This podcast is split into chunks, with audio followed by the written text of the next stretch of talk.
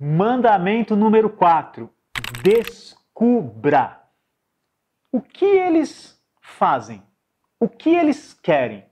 Quem? Seus clientes. Você já descobriu?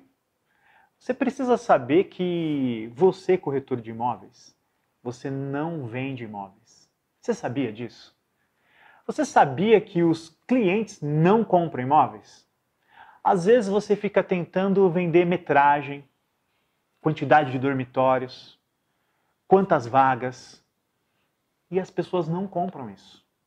Você precisa saber o que eles precisam, o que eles querem, o que eles desejam. Se você descobre tudo isso, fica muito mais fácil. Mas se o cliente não compra imóvel, não compra metragem, não compra quantidade de vagas, que que o seu cliente compra? O seu cliente, ele compra algo que se chama emoção. Algo que ele deseja, que está dentro dele e ele não sabe expressar. E você fica tentando oferecer algo, tentando atrair ele de uma forma e ele também não está sabendo te contar o que, que é. Como é que isso funciona? Como é que tem que ser feito para você descobrir o que o cliente quer? Primeiro, você precisa conversar muito bem com ele.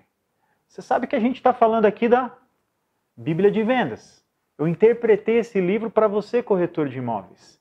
No mandamento anterior, eu falei que você precisa se envolver com o cliente. E agora eu estou falando que você precisa descobrir o que ele quer. E para você descobrir, existe um caminho você parar para ouvir. Quando eu comecei a minha carreira, eu aprendi uma coisa muito importante.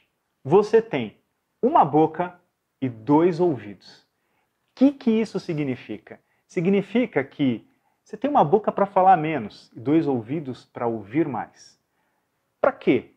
Para que você pergunte, para que você ouça, para que você dê tempo de você conhecer as pessoas, para que você saiba quais são as necessidades e quais são as necessidades dos seus clientes, dos seus amigos, que não seja simplesmente comprar um imóvel.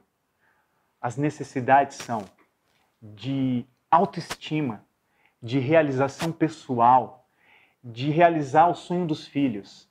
É, é algo muito emocional. Imagina só quando uma pessoa vai comprar um imóvel com área de lazer. Ela não está comprando um playground, ela não está comprando uma piscina. Ela está comprando o sorriso do filho, da filha. Ela está comprando aquele momento de bem-estar. É isso que o cliente compra. Ele não compra o imóvel em determinado bairro simplesmente porque o bairro é bonito. Não. É porque aquele bairro vai trazer status, vai trazer segurança, vai trazer proximidade com a família com os amigos. É isso que o cliente compra. É isso que você precisa entender. Você, corretor, não vende imóvel. Seu cliente não compra imóvel. Eles compram sonhos, eles compram desejos e compram emoções.